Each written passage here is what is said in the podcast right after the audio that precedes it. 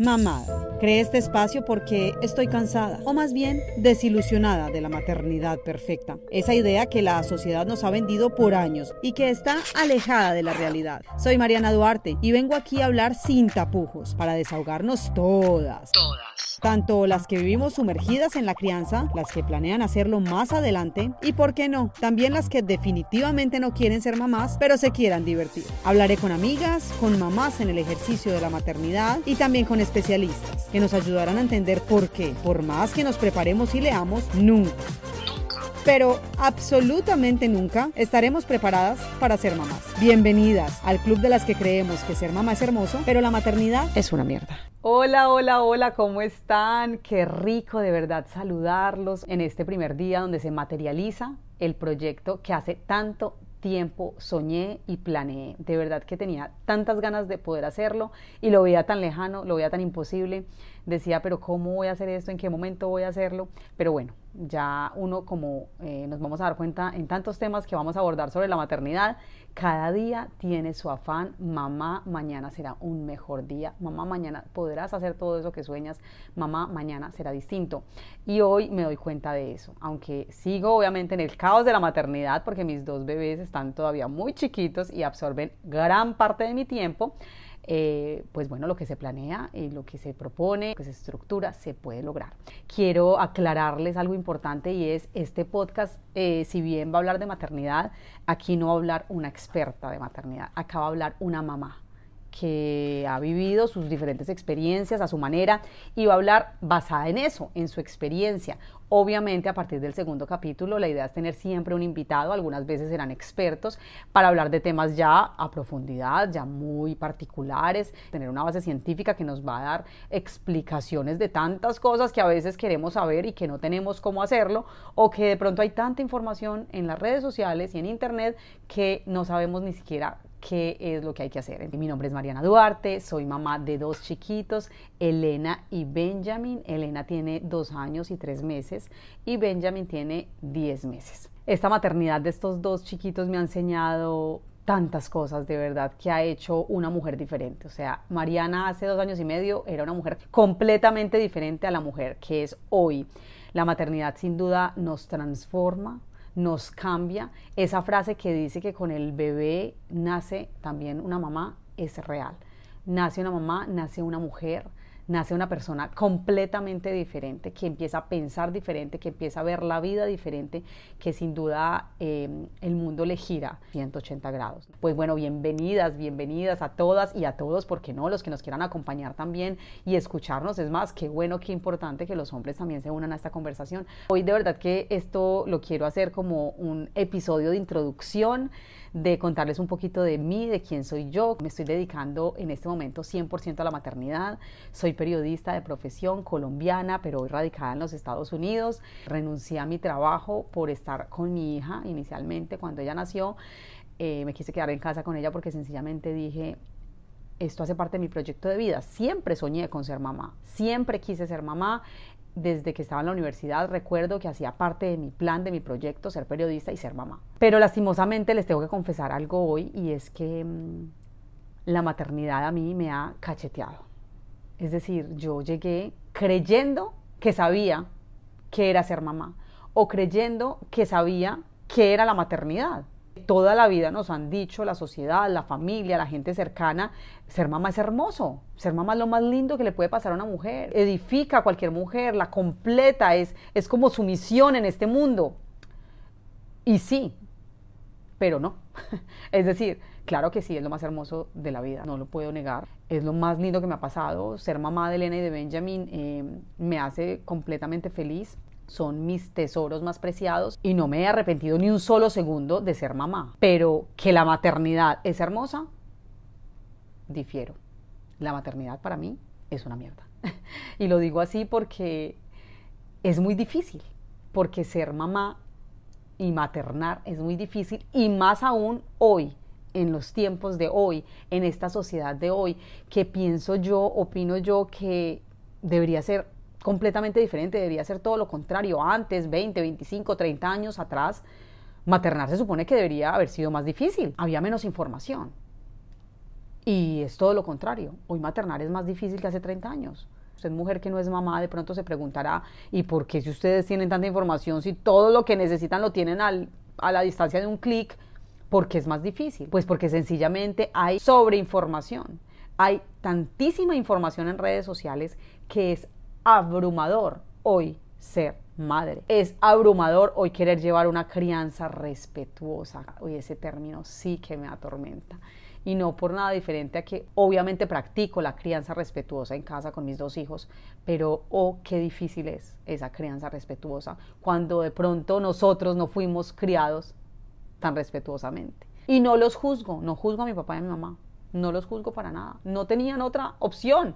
Estaban criando basados en su experiencia, en su conocimiento y en el conocimiento de sus padres, que eran los que guiaban de alguna manera. Hoy en día, para mí ha sido súper difícil, súper contradictorio que mis padres no me puedan enseñar a maternar, porque todo lo que ellos me digan a mí que se debe hacer con los niños, ya no aplica. Eso ya no aplica. O sea, yo hablar con mi mamá de cómo me crió a mí, es como si estuviera hablando con una persona de hace 250 años cuando el mundo era completamente diferente. Y sí, no, o sea, obviamente ha cambiado muchas cosas, pero de verdad que desde la manera en que se les habla a los hijos hoy, en la manera en que se les alimenta a los hijos hoy, en la manera en la que se les enseña a dormir a los hijos hoy, en la manera en que se le validan sus emociones, cuando a nosotros nunca nos validaron nuestras emociones, cuando a nosotros, yo, para nosotros llorar era malo, no llores, silencio por favor ya no más. Y hoy verlos llorar debe ser todo lo contrario. Debe ser ese momento donde tu mamá entras a validarle a tu hijo, es normal sentir, es normal llorar, es normal sentirte triste, es normal eh, sentir esa frustración, es normal que rueden esas lágrimas por tus mejillas. Sí, claro, eso es normal. Valida esa emoción, yo lo hago, pero no siempre, porque es difícil, porque tú no siempre tienes el genio, la paciencia, y las ganas de sentarte, bajarte a su nivel, mirarlo a los ojos y decirle todas esas palabras. Cuando tú estás cansada también, cuando tienes otro bebé que también te espera, cuando tienes otro bebé que de pronto está llorando y Elena entonces empieza a llorar y empieza a gritar y empieza a hacer un berrinche, una pataleta y tú tienes que abrazar ese berrinche y esa pataleta. Oh, es muy difícil. Entonces, son todas esas cosas que obviamente ya tendremos espacio para hablar a profundidad pero son tantas cosas de la crianza que a mí me han confrontado que por eso digo hoy, a mí la maternidad me ha cacheteado. A mí la maternidad, o sea, literal, yo le he puesto un cachete, le he puesto el otro y yo cada vez cuando creo que estoy saliendo de una etapa y que ya salgo victoriosa, mentiras que llega la maternidad y me demuestra que todavía esto no acaba. Y si en algo coincidimos con mi mamá, de lo poco que se coincide ya en cuanto a crianza, es que esto dura toda la vida. Tú de mamá sufres con tus hijos, entre comillas, toda la vida. Porque los hijos son una extensión de uno. Y mal que bien, así vivan o no vivan ya con uno, así se gradúen, se vayan a vivir aparte, siempre de alguna manera te van a generar esa preocupación, ese lazo. Y para eso usted tiene que llegar preparada a esa maternidad. Esto es como un abrebocas del cómo me siento yo hoy, del por qué yo me animo a hacer este podcast. Este podcast no tiene ninguna intención de ni romantizar la maternidad, que ya bien romantizada está, ni mucho menos hablar mal de la maternidad. Tampoco nos vamos a dedicar acá a acribillar a la maternidad, a satanizarla, a que el que me quiera escuchar o la que me quiera escuchar y quiera ser mamá diga, y no, ya no quiero con lo que está diciendo Mariana. Ojo, nunca. Lo que quiero es ser realista. A mí, Mariana Duarte, me hubiera gustado escuchar algo como esto, no para no ser mamá, pero sí para llegar más preparada a la maternidad, para no llegar tan ilusionada a la maternidad, porque cuando tú esperas tanto de algo, sueles decepcionarte. Y eso a mí me ha pasado con la maternidad. Me ha decepcionado un poquito. Me ha decepcionado un poquito porque yo cuando renuncio a mi profesión por dedicarme al rol de mamá, es que adicional a eso yo me aventuro a venirme a un país nuevo justo cuando empiezo a ser mamá. Yo tenía a mi hija de 10 meses y me vengo para Estados Unidos con mi esposo y mi bebé, dejándolo todo atrás, a toda mi familia atrás. Que mal que viene es esa tribu tan importante que necesitamos. O sea, las mamás necesitamos una tribu de apoyo, eso es vital. Tu tribu empieza por tu esposo, tu mamá, tu suegra, tu tía, tu hermana, no importa, cuál sea el rol de esa persona en tu vida, pero lo importante es que te acompañe, que esté ahí, que te haga de alguna manera un relevo cuando lo necesites, que puedas contar con esa persona cuando requieras salir a hacer algo, porque qué importante es el tiempo a solas contigo cuando eres mamá. y más cuando eres mamá de un bebé. Claro, un bebé te necesita, requiere a su mamá 100%, pero llega un punto en que tú necesitas respirar. Tú necesitas respirar, porque si no te ahogas o si no, ya después quieres estallar y ese punto es peor todavía. Ese punto no es sano. Entonces, claro, cuando yo decido venirme para Estados Unidos, alejarme de alguna manera de la tribu sin pensar, eh, me quiero alejar, no, pues obviamente era como una decisión de vida que estábamos tomando, todo por ellos, todo por ella en ese momento. Yo no tenía Benjamin, solamente Elena. Pues eh, no había caído en cuenta un poco de lo difícil que iba a ser. Yo simplemente pensé, me voy a ir, me dedico a mi hija, la quiero ver crecer, la quiero ver caminar, la quiero ver dar sus primeras palabras, dar sus primeros pasos, eh, comer sus primeros eh, alimentos. Yo quería hacer todo 100% con ella porque claro, cuando yo empiezo a trabajar luego de la licencia de maternidad, pues me doy cuenta que me estaba perdiendo todos los momentos más importantes y más porque pues era periodista en Colombia, en un medio de comunicación importante, donde pues me absorbía casi que el 100% de mi tiempo. Entonces mi bebé pues yo la veía crecer por medio de los videos que me mandaba mi suegra, que era la persona que la cuidaba. Yo eso lo valoré y lo amé mucho, pero sin embargo yo sí sentía como algo dentro de mí que decía, esto no es lo que yo quiero.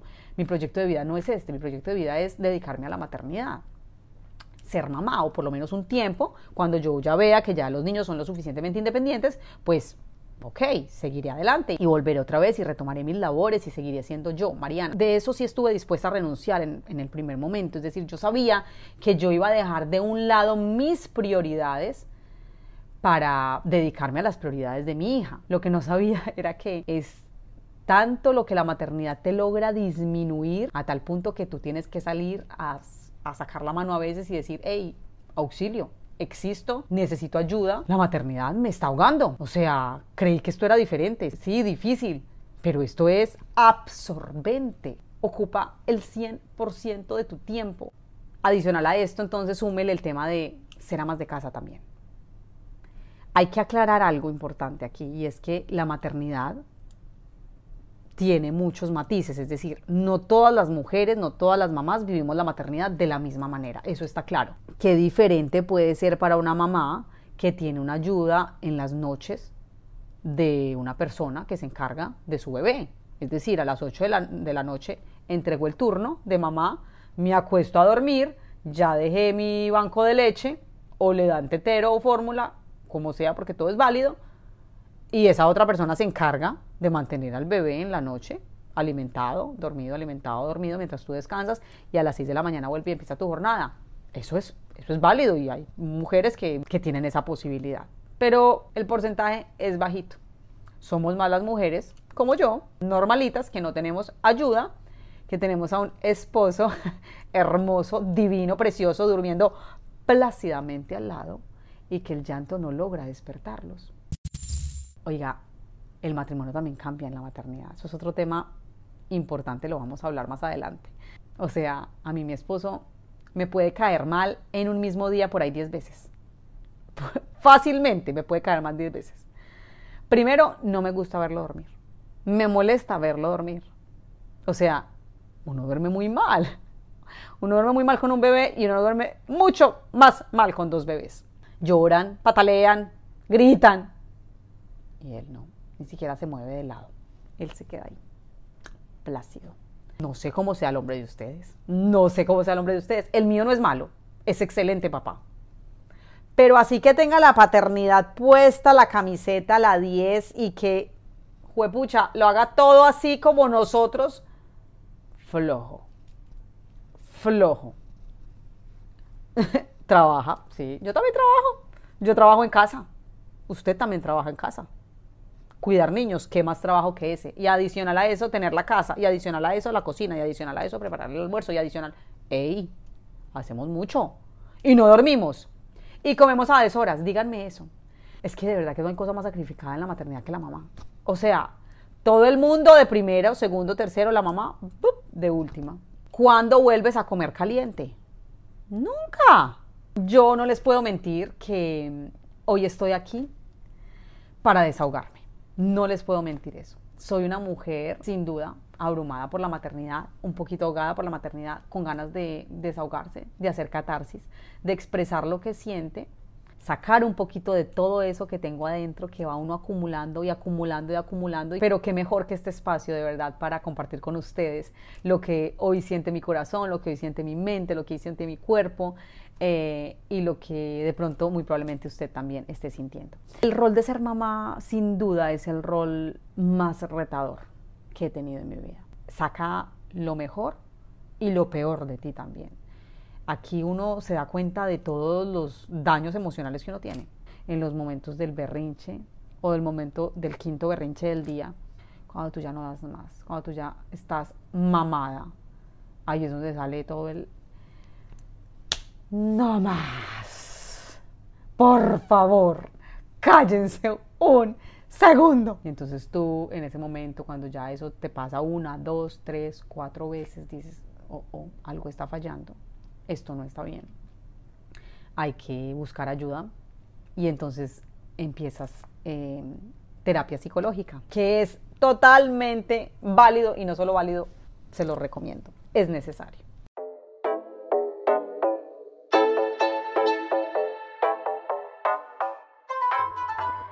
En la maternidad te das cuenta que en un abrir y cerrar de ojos todo pasa.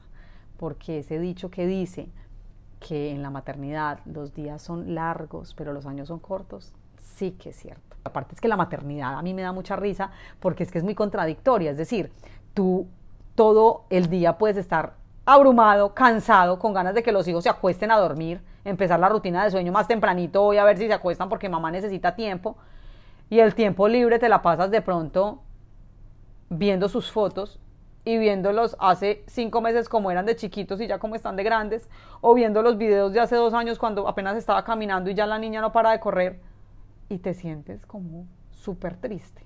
A ver, a ver, Mariana, has hecho un excelente trabajo, no te sientas triste, esto hace parte de la vida. No, pero es que van creciendo, no, pero es que me van dejando de necesitar. Bueno, pero no pues que necesitas antes tiempo y no quieres que te necesite tanto para tener tiempo. Sí, no sé. Yo tampoco entiendo. Yo tampoco entiendo por qué me siento así. Pero es un sentimiento súper común, súper normal. No se sientan mal, mamás, por necesitar tiempo. No se sientan mal porque a mí me pasó y al principio cuando yo pensé llevar a mi hija a un daycare o a un preschool, Mariana, tú quieres ya, tú ya es una bebé no ha cumplido ni dos añitos, ¿cómo vas a dejar a tu hija en manos de otras personas? Me empecé a sentir muy mal. Pero llegó un punto en que dije, stop, no más, no me puedo sentir mal, es necesario. Lo necesito porque si no me voy a enloquecer. O sea, necesito espacio porque aparte no, es que la esté dejando a ella para yo hacer mis cosas personales, no, la estoy dejando a ella para cuidar a mi otro hijo. Necesario, total. Ahorita Benjamin ya está próximo también. Chao, a estudiar. Bebés, claro, bebés, una mamá que necesita otra vez volver a ser mujer. Tema importante que no se me puede escapar en este primer episodio. Cómo mamá renuncia a ser mujer. Olvida por completo su apariencia personal. Más que todos esos primeros meses de vida, se te olvida de peinarte, de vestirte. Incluso a veces está cruzando el mediodía y no te has bañado porque no te ha quedado tiempo. Primero son ellos, para todo para prepararles, para darles y después ahí para terminarlos de arreglar, para limpiarlos. Ah, pero es que te tienes que sentar a jugar con ellos y así se te va yendo el día y cuando menos piensas no has comido nada. Si usted mamá tiene la capacidad de ser mamá y mantenerse regia como mujer, la aplaudo. Yo no lo logré. O sea, sabía que no lo estaba haciendo, pero tampoco me interesaba hacerlo, ¿me entienden? O sea, como que decía, no, o sea, ni siquiera me dan ganas de arreglarme, estoy cansada.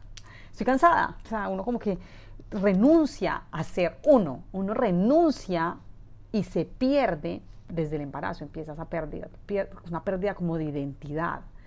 Llegaba un momento en la maternidad, yo ya, ya, pues ya he pasado un poco por eso, pero llegó un momento en la maternidad que yo no sabía quién era yo.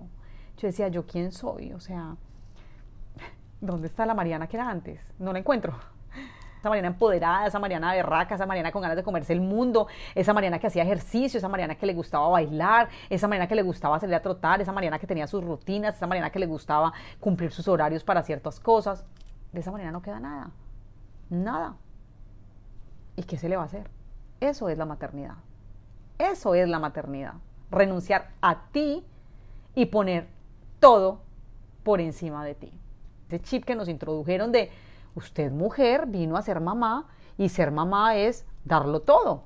Y cuando yo pienso, ¿verdad?, en esa mamá, en mi suegra, en mi abuela, en esos referentes de mamás que tengo en mi entorno, digo, ¿verdad? Sí. Es decir, esto solamente pasa en los primeros años de la maternidad, sin duda. Llega un punto después de que ya todo vuelve a la normalidad, ya tus hijos comen solos, ya tus hijos se sientan en la mesa, ya se vuelve un espacio para compartir, pero al principio Eso es lo duro de los primeros años de la maternidad, es que lo vamos a llamar así, los primeros años de la maternidad. Cuando hablamos de maternidad, pues la maternidad es siempre, desde que eres mamá hasta que te mueres. Pero cuando tú hablas de los primeros años de la maternidad, que sin duda son los más difíciles, es ahí donde yo me enfoco en lo que vivo, porque todavía los estoy viviendo, todavía estoy en medio de esos primeros años de la maternidad. Hay una frase que dice que las labores de la casa envejecen, embrutecen y nadie las agradece. Algo así. Yo diría que eso y la maternidad también, un poquito. Es un trabajo súper subvalorado. Se sobreentiende que debe ser así. Es decir, ustedes, mamá, ya en la casa con los niños, y adicional hay que cuidarlos bajo todos los estándares que hoy la sociedad te impone. Dime tú, háblame tú de eso de las pantallas. A mí eso me ha confrontado lo que tú quieras. Ah, no, que es que hoy en día las pantallas son prohibidas. Estamos rodeados de pantallas. Todos tenemos celular, todos tenemos pantallas a la mano, pero los bebés no deben tocar pantallas mínimo hasta los dos años. ¿What? ¿Y cómo pretendes que haga eso?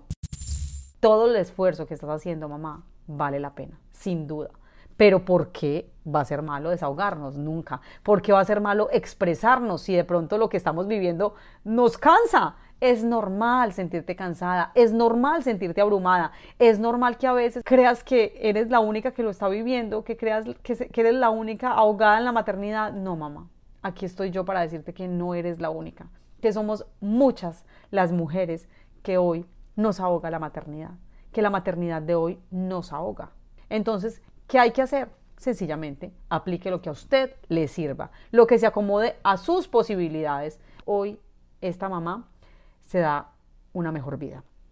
Les quiero confesar, y ya para finalizar, eh, les quiero contar que esta mamá ya se dejó de dar tanto palo, se dejó de, de sí, de estresar tanto que si el niño come, si el niño no come, que si el niño está viendo un ratico pantalla para que mamá pueda descansar, que si el niño, no, ya he soltado, ya he soltado, porque siento que eso también es sano para mí, porque ya estaba despertando en mí unas cosas que no son sanas para mi, para mi salud, el tema de la ansiedad, el tema de eh, no depresión, porque yo en realidad nunca me he sentido deprimida, pero sí ya repetidamente días que me levantaba como sin ánimos, como sin ganas.